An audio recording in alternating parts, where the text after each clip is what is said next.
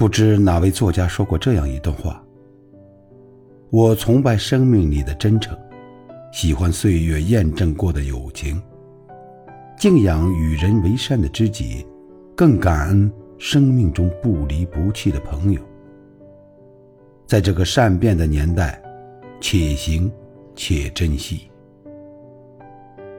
时间不单是一副良药，可以治愈一切悲伤的过往，它还是一面很好的镜子，能照出人间的真善美。知心的人养心，善良的人养德，快乐的人养颜。一个全身充满阳光的人，注定会既温暖了自己。又会温暖到别人。